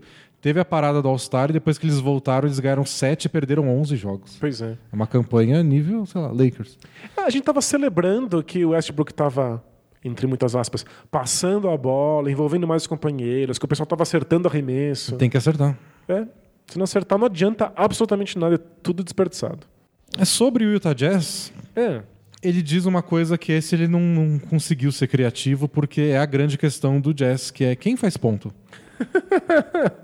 Tirando o Donovan Mitchell, da onde eles vão arrancar O resto dos o pontos. resto da pontuação quando for preciso. É tenso. E Deveria ser do Rick Rubio. é um time abaixo da média. Ele aponta em eficiência ofensiva, Eles basicamente arremessam mal. É. E o único aproveitamento alto que eles têm de arremesso é quando eles conseguem entregar a bola pro Gobert embaixo da cesta. Ele enterra fácil, ele é gigantesco, ele consegue umas pontes aéreas. E Mas quando se- colocam a bola na mão dele em outras circunstâncias, ele também arremessa mal. Então, é difícil. Essa não tem. Essa é tecla repetida, mas eles não conseguiram achar uma solução para isso ao montar o elenco dessa temporada. Eles basicamente mantiveram o mesmo grupo do, do ano passado e não tem solução. É. É uma limitação deles mesmo, eles têm que compensar de outras maneiras. Mas é, nos playoffs é muito difícil compensar não acertar arremesso. Você tem que ter uma defesa impecável. Numa época em que as defesas têm que jogar de uma maneira diferente por conta das questões de regra. Acho muito difícil. Ele, o número interessante que ele coloca aqui é de true shooting percentage, é outra porcentagem de arremesso, que também envolve vários. Mas assim, quando o Donovan Mitchell, o Donovan Mitchell acerta mais de 54% desse true shooting, o Jazz ganhou 28 partidas e perdeu 6. Ou seja, eles dependem muito que ele pontue pra valer, que ele acerte os arremessos. Quando ele tá abaixo disso, eles ganharam 16 e perderam 21. Nossa. Então, tipo, nos dias que o Donovan Mitchell tá acertando muito arremesso, que até aconteceu bastante, né? Tipo, 34 vezes. Pois é. Aí eles conseguem ganhar a maioria dos jogos. É, com Mas se- sorte. Se não é o Donovan Mitchell pontuando, aí é complicado. E aí acontece o que a gente falou do Blazers. É time previsível. Outro time olha isso e fala, beleza. Vão parar. A gente sabe quem tem que parar. Marcação dupla quadra inteira com um drone em cima dele. E seja o que Deus quiser. É que a gente viu nos playoffs passados quão difícil foi parar o Donovan Mitchell. E ele é um melhor jogador nessa temporada. É. Pelo menos mais completo. E, e a gente cantou aqui a bola de que o Jazz provavelmente teria mando de quadro. Eles estão em quinto agora no, no, no Oeste. E responsabilidade do calendário. Eles pegaram Um só jogos muito muito, fáceis agora no- no- na reta final. E o, e o Blazers, vamos ver como é que eles seguram esses últimos jogos, né? Porque o Rockets tá indo bem, mas não sei, não sei se o Jazz consegue passar o Rockets. Mas talvez o Blazers Mas talvez os segure. dois passem o Blazers. É possível. E aí fica Warriors ou Nuggets lá no topo, depois Rockets, Jazz e aí o resto. É, faz sentido. O último time é o San Antonio Spurs. E a questão deles é bem simples. A gente comentou disso na temporada, na, no podcast passado também. Eles são muito bons em casa e muito ruins fora. e a gente já comentou disso em podcasts velhos até, de como esse negócio de jogar em casa é de verdade. É. Existe em vários esportes, todos os números bancam, que em geral times jogam melhor em casa e pior fora. Mas A gente te- te- é, ainda eu acho, tipo, só repete o que você faz. A gente teve É um outro ouvinte cenário. Que, que foi numa pelada bola presa e ele veio falar comigo assim: Você acredita nessa coisa de jogar em casa e jogar fora? Porque não faz sentido, é só fazer exatamente a mesma coisa. Que jogador que se atrapalha porque tem barulho diferente na, na arquibancada? E a gente não tem como explicar. É, É. inexplicável. O- o- ele coloca aqui no texto que o Spurs é a quinta pior defesa da NBA fora de casa. E aí em casa tem entre as melhores. É, como, você justifica uma coisa É um dessas? esquema defensivo. É o mesmo. E eles daí que tem gente igual. gritando. Eu, eu entendo, eu já disse isso quando a gente discutiu isso das outras vezes. Quando você assiste jogo ao vivo, então você pega um jogo do NBB, vai nesses ginásios do interior, você sente a torcida em volta gritando, gritando e te vaiando e dando risada quando você erra. Eu entendo que exista isso, que não é a mesma coisa e que é mais legal ter gente te apoiando. Mas não nesse nível. Mas não nesse nível, com jogadores experientes pra cacete. Talvez- Cair pra uma das piores defesas porque você tá longe de casa. Talvez a culpa seja o esquema de som do ginásio do Spurs, porque eles defendem com barulho e atacam em silêncio. Olha, que é o contrário de toda a NBA. Então talvez eles fiquem muito confusos quando não é assim no ginásio. Mas a gente foi assistir o, o Spurs no, no- no ginásio deles em San Antônio e é muito surpreendente que seja o contrário. Eles vão atacar e então fica aquele silêncio assim, sepulcral. Umas musiquinhas assim. tu, tu, tu. É, foi bem esquisito, É foi bem uma das coisas mais estranhas. Bom, mas é isso. Esse eu não. Eu concordo com o Goldsberry, mas eu não sei de onde veio. Mas o Spurs não vai ter mando de quadra nos playoffs. Putz, mas eles precisavam. Eles- Eles precisam ganhar pelo menos um joguinho fora, se eles quiserem passar de rodada, obviamente. Então, existe uma chance do Spurs ter mando de quadra. Eles não estão tão longe assim. Eles precisam de Ah, ajuda não dos vai, adversários. não vai rolar. Não Porque vai não é, não é questão só de. Porque eles têm que somar duas coisas, né? Ganhar o número. de- Tem a distância de vitórias entre eles e o quarto colocado, mas tem outros times entre eles. É porque eles, eles vão ganhar. Então vamos Eles- supor que o Blazers jogue mal e o Spurs jogue bem e o Spurs passe o Blazers. O Spurs tem que passar o Thunder também. Faz sentido. É que o Spurs pega o Cavs duas vezes, pega o Wizards, pega Mavs, pega Hawks, Hawks só jogando mal bem. Kings. É, o calendário do Spurs ajuda. Mas é em casa? É em casa, né, a maioria? A maioria em casa. né? É. Eles têm três jogos fora. Só que é um contra o Wizards, outro contra o Cavs. Então, quem, quem sabe? Porque se- seria muito importante pra eles. Bom, vamos responder perguntas? Falamos de muitos assuntos hoje. Ne- ne- Nesse fim de temporada, acho que a gente tá sendo bem eclético. A gente gente tá falando de, de a gente tá se prendendo, é. Estamos falando É de um monte de time. Maravilha. Vamos responder perguntas. Both Things Play Hard. Taca a vinheta. Are we having fun yet? Both teams play hard. Both teams play hard. It's not supposed to be easy. I mean, listen, we talking about practice. Not a game, not a game, not a game. We talking about practice. I want some nasty. Both teams play hard. Both teams play hard. God bless and good night. É, a primeira pergunta É, respira. Como é que vai se mandar pergunta? Porque hoje no ao vivo do YouTube, trocentas pessoas perguntaram. Respirei. é, perguntas pro Both Things Play Hard, você vai lá no blog bolapresa.com.br e aí na barra da direita tem um formulário lá. O Both Things Play Hard, você coloca seu nome, manda sua pergunta, tudo bonitinho. Se você vê pelo celular, é só você ir descendo, scrollando, que tá lá embaixo de tudo. Maravilha. Primeira pergunta do Diogo Santos. É, ele fez uma pergunta grande, mas eu vou resumir em parte porque a gente já falou sobre esse assunto. O Diogo Santos falou no ao vivo que ele e a Bárbara, que eu imagino que é a esposa dele, vão estar aqui no, no campeonatinho, não importa o que aconteça. Show! O Diogo Santos quer saber o que a gente acha da jogadora de vôlei, a Tiffany, porque é a jogadora transexual. E nessa semana o Bernardinho, que estava treinando o time rival dela, foi flagrado pela câmera dizendo: é um homem, é foda. Ih, a gente já falou tanto disso, já deu tanta polêmica. Então a gente falou disso, eu queria recomendar, porque eu fui lá fuçar e descobri que no podcast 151 Ah, a gente falou sobre isso. é mesmo? Que foi quando ela, o assunto surgiu. Então acho que vale a pena ir lá correr atrás, já que o assunto voltou à tona. E rolou discussão. Mas, bom, a gente não vê problema. Isso. Em resumo. Mas se você quiser ouvir os detalhes, está no podcast 151. A gente acha que tá tudo normal. É, não, não estaria normal só em uma situação. Hum. Que seria se eu torcesse para um time de vôlei e ela jogasse no outro time e fizesse um ponto da vitória. Porque aí não importa quem é a pessoa. Você vai ficar puto. Eu né? vou ficar puto. então você faz um gol no Corinthians, você, você não devia estar existindo. Você devia ser advogado em vez de ser jogador de futebol. Você deveria voltar no tempo e impedir que essa pessoa fosse parida. É, você devia, o time deveria acabar. é a única, a única razão que eu encontro, que não é uma razão, para alguém não jogar o esporte que quer jogar. É me desagradar, pessoalmente. Pergunta do Potiguar. Fala, meus consagrados, tudo bem? Tudo beleza? Falo diretamente de Natal, conhecida como Londres Nordestina e a Terra do Camarão. Tem camarão em Londres? Não sei. Deve ter, né? Tipo, tem, tem, coisa muito oceano ao redor. Tem. Gostaria da vossa sabedoria. Estou no décimo período do curso de Engenharia Civil na UFRN, o que, que é o frio? é o UFRN, é o Federal do Rio Grande do Norte. Legal.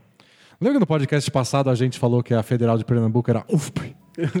Nossa, mandaram uma mensagem putaça, Sério? que fala separado, UFPE, Jura?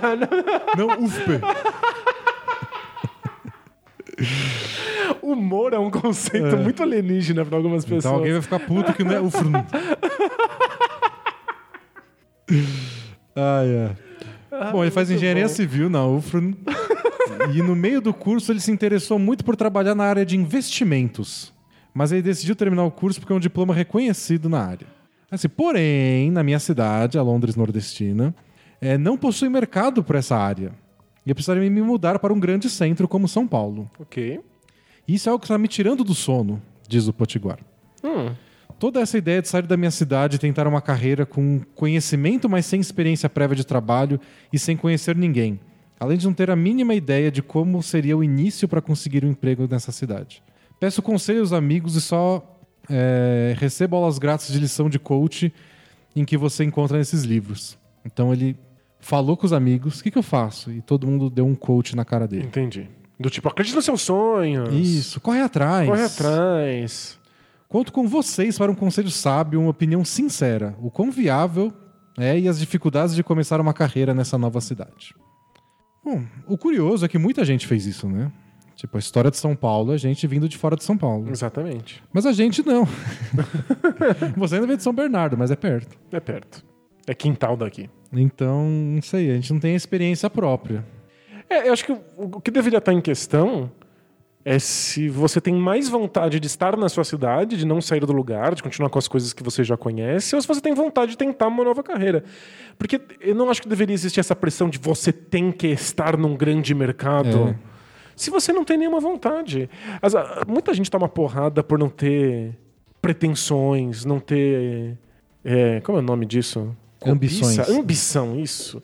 As pessoas tomam muita porrada hoje, nesse momento de autoempreendedorismo, por não serem ambiciosas. E tem gente que não tem ambição mesmo, e foda-se. Às vezes só quer ficar no seu canto e ter um emprego comum.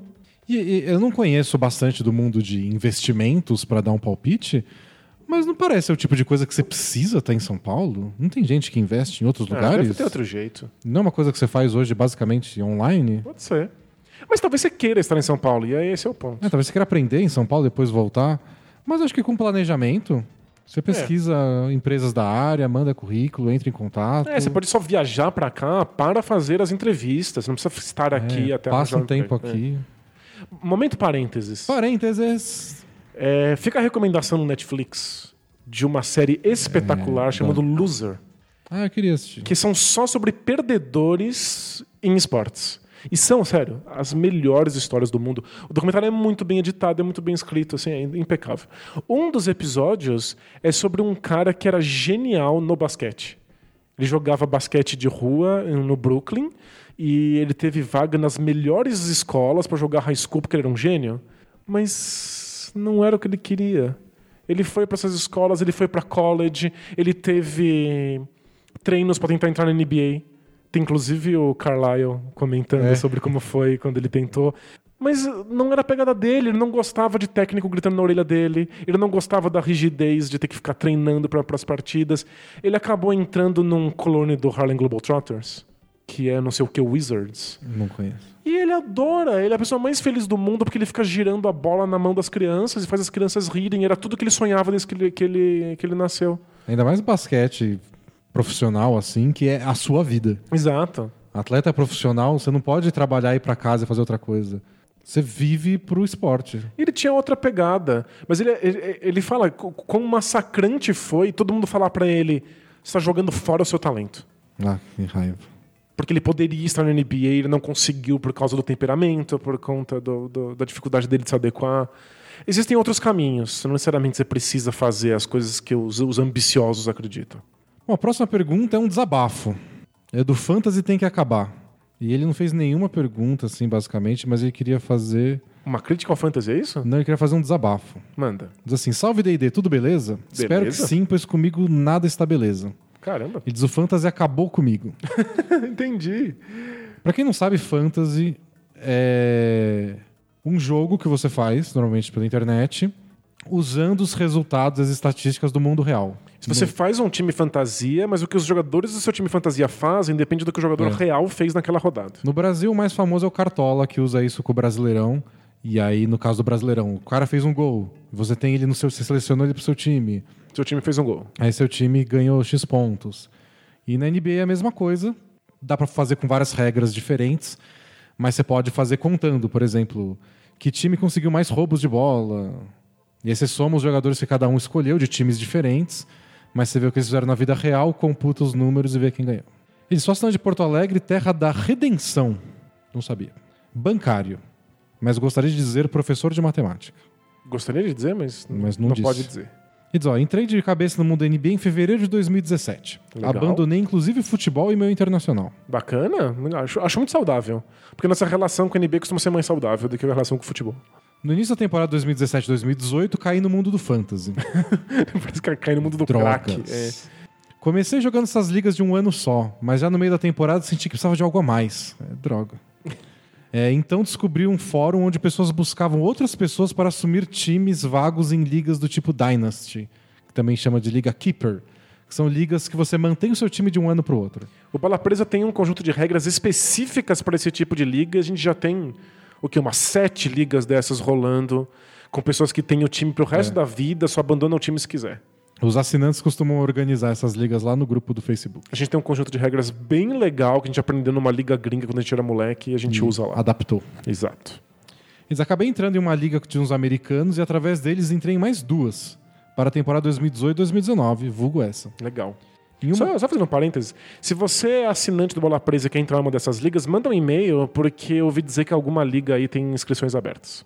É, no grupo o pessoal se organiza bem. É, né? Algum time tem vaga e alguma liga sempre se prontifica. A gente dá uma força. Ele coloca, em uma delas assumi um time vago e na outra estávamos iniciando do zero. A liga que eu iniciei tem 20 times e as duas novas têm 30 times. Caramba. As coisas foram dando certo e eu cheguei nas finais de conferência das três ligas. Parabéns. Na de 20 times eu fui eliminado domingo retrasado e nas outras duas joguei as semifinais na semana passada. O domingo foi louco. Numa liga entrei para o último jogo da noite empatado em 4 a 4 com meu rival, com vantagem do empate para o adversário. De- deve ser um mando de quadra. É. Eu estava cinco tocos atrás e cinco roubadas na frente. Mas eu tinha o Javeio McGee e o Rajon Rondo contra o De'Aaron Fox. O Fox roubou seis bolas. Nossa. O Rondo roubou uma e o Javeio mais uma. E com isso fiquei uma roubada na frente. Faltava resolver a questão dos tocos, então o Javeio McGee conseguiu o quinto, faltando quatro minutos para o fim da partida. Uau! Missão cumprida. Estou na final, quatro vitórias. Caramba, e por um toco. Imagina quanto ele não, não torceu pro Javier Magui na vida real. Na outra liga, iniciei o domingo com perdendo de 5 a 3, mas também com vantagem de, de empate pro adversário. Sabia que iria virar um jogo em assistência e só precisava buscar uma diferença de duas. Novamente já veio McGee e Rondo. Sim, eu tenho eles nos dois times. Aí está brincando com a sorte também. É, mas facilita acompanhar os jogadores, né? É. Cumpriram a missão e lá estava eu, avançando com outra vitória rumo à final. Recebi muitas felicitações nos grupos das duas ligas e na segunda lá estava eu jogando duas finais de ligas com 30 times. Muito legal, parabéns. Parabéns. Porém, terça-noite fui ver o placar do jogo das- da- de uma das ligas e vi que meu time tinha sido substituído pelo, substituído pelo time perdedor da semifinal. Ué? É, comecei a conversar com o pessoal e eles tentar para tentar saber o que aconteceu. E eu descobri que as estatísticas da NBA oficiais elas podem ser corrigidas dias depois da partida. E eis que a NBA anotou uma roubada de bola a mais para o D'Angelo Russell no jogo contra o Lakers na sexta-feira passada. E com isso, o meu empate em roubos de bola virou uma derrota. E eu fui eliminado. Eu me seguro para não pular do terceiro andar. Tento reestabelecer a razão, então lembro que o adversário da outra liga também tinha o D'An- D'Angelo Russell. Nossa! Então a minha vitória por um roubo virou um empate. E o empate era do adversário. Claro. Então, depois de passar 40 horas me sentindo o rei do fantasy, Ele perdeu as duas. já com finais em andamento, estou fora das duas ligas. Qual a chance disso acontecer junto? Jogar em duas ligas diferentes contra times que tinham o D'Angelo Russell, ele ter uma estatística corrigida quatro dias depois, e essa correção transformar duas vitórias em dois empates em jogos que eu não tinha vantagem. Incrível. Só para ilustrar a improb- improbabilidade, na semana passada a NBA corrigiu só 17 marcações. Olha, é bastante, imaginava que fosse menos. Eu fiz uma conta rápida e posso afirmar que são registradas semanalmente mais de 10 mil estatísticas. Ok, retiro o que eu disse, é pouco. É. Então é menos de 0,2% do total. Sério, não conheço ninguém que jogue fantasy e meus amigos mal acompanham NBA. Vocês são minha única, última esperança de acolhimento e palavras de consolo. Não me deixem sozinho nessa. Vida longa, bola presa. Deus, sabe o que é foda? A história dele indo pra final era legal, porque a gente sabe, quem conhece fantasy sabe quão difícil é. Sabe que é tenso, que quando está começando numa liga é muito difícil você conseguir ir longe. Então, tipo, já era uma história legal você ir pras finais. Mas é uma história muito melhor você não ter ido. É, você vai ter uma história boa de fantasy pra contar para sempre. Pra sempre. Em todas as mesas de bar, só que essas mesas de bar não existem porque ninguém entende o que fantasy de basquete é. Então você acabou de contar na melhor mesa, Mesa de, de bar, bar, do é. mundo, que somos nós sóbrios do Bola Se você tivesse mandado uma final, cara, eu entrei, comecei a jogar fantasy, entrei em duas ligas, eu tô na final nas duas. Eu ia falar parabéns, legal. Eu ia ler, falar parabéns com a minha mente, nunca ia ler no podcast. Pois é, você acaba de, de contar uma história pra família Bola Presa porque É, é- é surreal. Você É tinha surreal. uma chance microscópica de dar tudo errado e deu tudo errado. E Isso é lindo. É tipo, lembra que você é feito de pó cósmico de estrelas. Mas sabe o que eu acho? Quando acontecem essas coisas em fantasy, o fantasy parece um pouco mais esporte. Porque o fantasy, às vezes, é meio que sem história. É, Faz sentido. é sem história, né? É uma grande tabela de Excel. E a gente se envolver com isso que deixa a coisa legal. Claro. Ou pode deixar chata também, você pode ficar nervoso, você quer pular do terceiro andar, que nem ele falou. Mas você se envolve com o negócio, isso é legal. Eu acho ótimo. Quando, na, na primeira temporada do Fantasy do Bola Presa, quando eu tinha tempo livre ainda, eu fazia um resuminho da semana.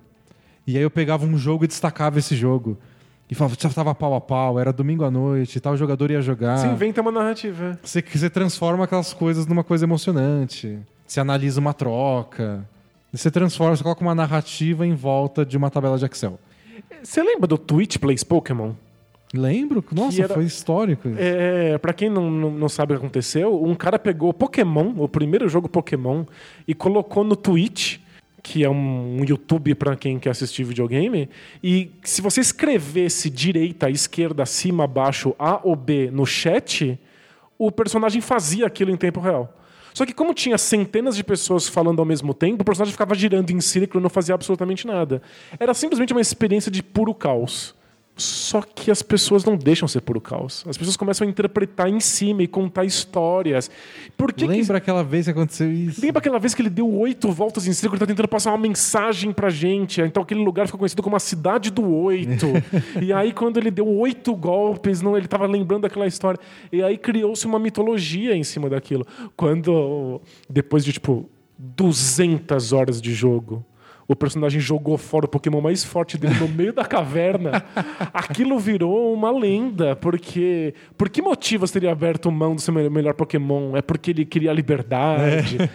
O pessoal começou a criar histórias, o pessoal começou a fazer desenho, né? Tipo, é, para ilustrar o que estava acontecendo. É, criou-se grupos políticos que tinham visões diferentes sobre para onde a história deveria ir, eles começavam a brigar no chat. Então, o, o legal é que a gente, nós seres humanos, Dá transform- significado, né? É, a gente dá significado para tabela de Excel. Então, o fantasy não é só fantasy. Quando você perdeu dois jogos porque ajustaram a estatística do D'Angelo Russell, você acabou de. de... É Dar- Darren Fox? Ou Foi do D'Angelo Russell, foi do Russell. É, Você acabou de participar de uma história. Tem, tem, tem significado, você sofreu, é lindo. É, Próxima mensagem é uma da semana passada. Lembra do Regis Miller? O Regis Miller era o rapaz que mora lá em Londres, faz entregas. Ah, sim, sim. E ele foi fazer uma entrega e o cara fez normal, né? Tipo, ah, você pode, você não quer entrar e fazer sexo com a minha esposa? Que é o que se espera em qualquer filme pornô. é, e aí ele. o Regis recusou, mas pegou, con- pensando, mas é. pegou o contato dele e ficou pensando. A gente tem feedback? Tem feedback. Maravilha, adoro feedback. E a gente recomendou do tipo, ah, vai lá, né? Só pra gente saber o que aconteceu. Aquele conselho bem cafajeste. e ele contou agora o que, que, que aconteceu. Diz assim, fala galera, beleza? Beleza. Retomando a questão da semana passada, retrasada, que ele mandou já há um tempo. Eu enviei uma mensagem pro casal no sábado de manhã, apenas a título de curiosidade. Mas o marido pediu pra ligar à noite. Porém, Porém? antes disso, segui o conselho de vocês em algum programa lá, lá do passado. É. E eu, eu, eu não lembro de ter dado esse conselho, mas é, é um conselho que eu daria. É. E eu me masturbei antes de ligar pra ele. Por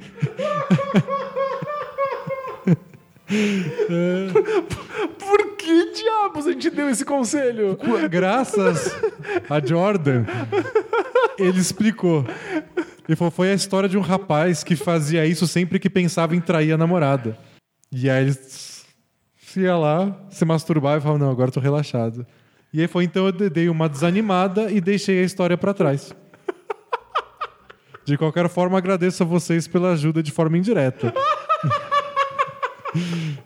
É, Foi você que deu esse conselho, né? pior que foi. Ai, meu Deus. Ah, então. A masturbação mudou a história desse homem. Mudou a história dele. Pra- Era pra pensar de uma maneira mais clara. Mas nesse caso era pra agir de forma impulsiva. Estraguei a história. Com um Com- conselho que eu dei, sei lá, 200 podcasts Com atrás. certeza você estragou a história, mas talvez tenha salvado a vida dele. É, podia ser. O rim dele. Vamos pensar que era o pior. Nossa, que incrível. E tem outra pergunta sobre uma história passada. É, Se você chegou há pouco tempo, você pode não conhecer a trilogia da Jovem Senhora. É uma das melhores do, do, do podcast. Não quero dar muito spoiler, mas envolve um rapaz que tinha uma namorada e se envolveu com uma jovem senhora, como assim foi descrito, do trabalho dele. E então envolve traição. E a pergunta é sobre isso. E quem quiser ouvir, a trilogia da Jovem Senhora está no podcast 88, Maravilha? 93 e 134. Você foi atrás disso ou te avisaram? Não, os assinantes do grupo pegaram isso. Entendi. Eles avisaram a gente. E avisaram aqui no ao vivo que essa- esse conselho que você deu sobre masturbação tá numa coletânea de, Ah, do. de Both Things Play Hard que o Brunão fez pra gente. É logo depois do podcast 100, acho que tem uns dois ou três podcasts que é só coletânea de Both Things Play Hards antigos. Dos melhores causos. Então dá pra recuperar lá. Bom, então tem a ver com essa trilogia da Jovem Senhora. Se você não conhece, pra ficar a par da discussão depois, vai escutar o podcast 88, 93 e 134. É da Bárbara Borges. É... Olá, D&D. Suave? Suave na nave. Ela diz: Então, acabei de ser apresentada a incrível trilogia da Jovem Senhora. Eu absolutamente não entendi o porquê de uma história tão ética e moralmente errada fazer tanto sucesso. É incrível mesmo. E ela diz assim: Estou me baseando na informação interna de um assinante do Bola Presa e não da resposta de vocês ao caso. É, porque assim, eu- muita gente comenta da Jovem Senhora e o pessoal adora a história, porque realmente é boa. Quando a gente lê aqui as, as histórias do Play Hard, a gente não sabe quais vão fazer sucesso, quais não vão. É, A gente não tem controle sobre o legado. Né? As pessoas isso. falam sobre elas, relembram essas coisas. Você deve ter dado esse conselho pro cara, tipo, na maior ingenuidade. Sim. Aí relembra o conselho 100 episódios depois.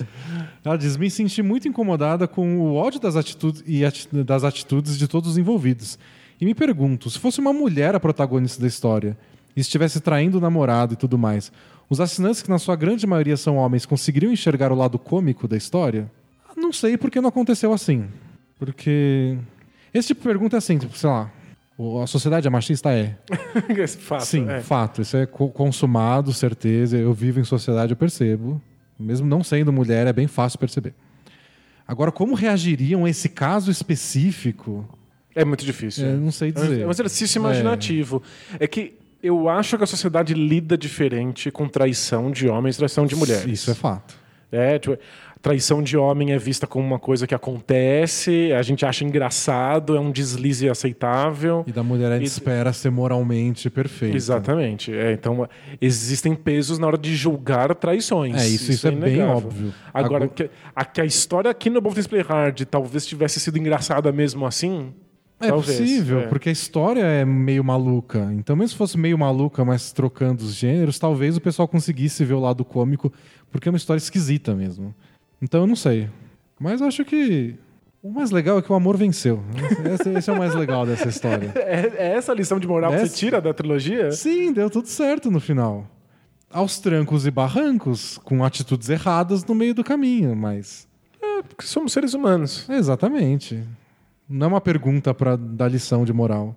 Aliás, acho que é uma questão muito complicada da contação de histórias hoje em dia, Ah, porque as pessoas estão preocupadas com valores, estão preocupadas com representatividade, perfeito. o que é completamente, absolutamente válido e correto. Totalmente compreensível. Mas isso não é simplesmente, isso não é tão direto na hora de contar a história. Então vamos, vamos ficar no machismo, feminismo. Você quer condenar que a sociedade é machista. Perfeito. E você quer condenar, por exemplo, relacionamentos abusivos. Aí eu vou contar uma história sobre isso. Vou fazer, sei lá, uma série de TV, um filme. E aí eu vou lá e boto um cara e uma mulher. O cara bate na mulher e a mulher vai lá e faz um discurso feminista. Não, não, sei- não é profundo bastante para ser uma história interessante. O- a, a contar, contar histórias não é, não é só o Entendi. assunto que importa. Se você quer contar uma história e quer que ela tenha poder para dizer o que você quer dizer, você tem que florear de alguma forma. A história tem que ser interessante. A é. história tem que ser interessante de alguma forma. É que o problema é que, às vezes, pra história ser interessante, ela sai do controle e você já não sabe mais como ela vai ser recebida. E tem e, e pode envolver atitudes é, Reprovável. reprováveis. O personagem não precisa ser perfeito. Uhum. Ele pode fazer um caminho onde ele é imperfeito e que ele percebe alguma coisa. No, no, ca- no caso desse exemplo, por exemplo, você pode tentar contar a história de alguma forma onde um homem consiga, por alguns segundos, se botar no lugar da mulher. E para isso vão ter personagens reprováveis que fazem coisas reprováveis dos homens. Só que você precisa contar de um jeito que não pareça que você tá é, Reafirmando reafirmando aquilo, romantizando aquilo. É difícil? É muito difícil. E tem isso que você falou, de você perder o controle da obra depois que ela foi contada. É, lembrando que o autor às vezes tem intenções e quando ele coloca a obra no mundo, o negócio sai totalmente do controle. É. Tá aí tropa de elite pra lembrar a gente. Então por isso que a gente nunca deixa de ler uma história onde o cara faz uma coisa que não é legal. Uhum. A gente não vai deixar de responder a história de um cara porque ele traiu a namorada no meio da história. É. É legal? Não é, mas. É, a gente tem que tomar cuidado das histórias não virarem maniqueístas. De ser a história sobre o cara bonzinho, de ser a história sobre o cara malvado. Bem, pessoas fazem merda, né? E faz parte. E espero que a gente deixe claro nas respostas também. Isso, é. Que a gente acha. A gente tenta, pelo menos. Eu faço que a gente recebe perguntas escrotas, às vezes faz com que a gente leia essas perguntas e avise, meu Deus, isso foi muito escroto. É verdade. Mas eu achei que no caso da jovem senhora, eu preciso rele- re- re- reouvir ou reler as histórias pra saber dos detalhes, que eu confesso que até eu não lembro dos detalhes. É, eu muito menos. Pra mim ela é uma, uma geleia na cabeça. É, mas ela é. Não é tão grave assim. E pra você é uma história que o amor venceu, então eu, eu vou, eu vou ficar com o essa, amor com essa venceu lição. no final. Achei bonito. Não sei se é bonita a história, mas eu, é, é bonito a sua interpretação da história, eu fico com ela. Bom, próxima pergunta é do Rafael Assunção. É uma pergunta muito simples Aham. sobre o nosso meio aqui onde a gente está. E eu queria saber se você tem uma resposta, porque eu não tenho. Manda. É o Rafael Assunção. Ele é bancário, eletricista, músico e indeciso. Gente, é, parece. Ele está de mudança, eu não disse pra de onde ele é, mas ele está de mudança para Palmas, Tocantins. Legal. Cidade onde o urubu voa com uma asa e com a outra se abana. Achei boa essa. Ele diz, por que é tão comum ver youtubers fazendo vídeos sozinhos, mas não podcasters fazendo podcast sozinhos? É verdade, né? Tem youtuber que passa aí 40 minutos falando pra câmera sozinho. Mas a gente não escuta podcast com uma voz só de jeito nenhum. Qual a diferença? Supostamente não deveria ter nenhuma. Eu trouxe pra você porque eu não tenho resposta. É, tem, tem essas coisas que ficam consolidadas na, na estrutura do, do gênero. Você espera uma coisa de um podcast e você espera outra do, do, de, um, de um vídeo. Mas, de fato, não faz nenhum sentido. Não sei também. Podcasts Eu se consolidaram confesso- como conversas, né? É. Eu confesso que eu não tenho muita paciência pra vídeo de uma pessoa falando sozinha. A não ser que seja mais rápido, 5, 10 minutos da pessoa comentando um assunto, tudo bem. Podcast costuma ser mais longo que isso. Mas, Ah, mas que você não- existem vídeos de youtubers bem longos falando sozinho. Mas você tem. não ouviu, tipo, o Presidente da Semana? O podcast da Folha? Não é um cara só falando sozinho? Ah, mas é bem editado? É, não, é muitíssimo bem Tem editado. sempre um entrevistado, tem sempre áudios interrompendo ele com coisas É, não, da é época. Ajuda muito. É, mas eu assisto vídeos sobre jogos de tabuleiro, especialmente do Dice Tower, que eu sou, que eu sou fanático. E, em geral, eu não vejo o vídeo. Tipo, eu dou play no vídeo, acelero, além, além de tudo, pra te deixar maluco, e fico vendo outras coisas na internet. Aí Eu vou escutando esse vídeo. Se fosse um podcast, eu escutaria tranquilamente. Ele tá resenhando um jogo, eu não preciso olhar pra cara dele enquanto ele resenha um jogo. É, você- é igual, então. É, só que, só que no podcast do Dice Tower, ele tá com outra pessoa. Porque é uma conversa. É. É tipo, se consolidou assim e não faz sentido nenhum. Eu nunca tinha pensado nisso. Obrigado por, por abrir meus olhos. É, não sei o que fazer com, com isso em mãos. Mas eu nunca tinha pensado nisso mesmo. Bom, vamos encerrar por hoje? Acho que essas eram as perguntas que tinham. Ah, não, tinha mais uma pergunta. Deixa eu ver. Ah, não, essa é pra semana que vem. Já deu de podcast, lemos muito, respondemos várias perguntas e tô cansado. Vamos tirar um, um sono dos justos. Então valeu, pessoal. Playoff cada vez mais próximo. Volte semana que vem. Quinta-feira, para quem quiser ver ao vivo no YouTube. Sexta-feira, podcast normal em todos os lugares, Spotify, afins. Dia 6 tem nossa pelada aqui em São Paulo. Dia 6 tem a pelada em São Paulo para os assinantes de 20 mangos. Então Isso. quem quiser entra lá no grupo. E se você não é de São Paulo, mas estiver passando por aqui, dá um aviso pra gente. E aguardem novidades do Bola Presa pros playoffs. Isso. Dia 8 a inscrição pro campeonatinho. E dia 24 de agosto o campeonatinho propriamente dito. Maravilha. Então valeu, pessoal. Até a próxima. Tchau! Tchau, tchau!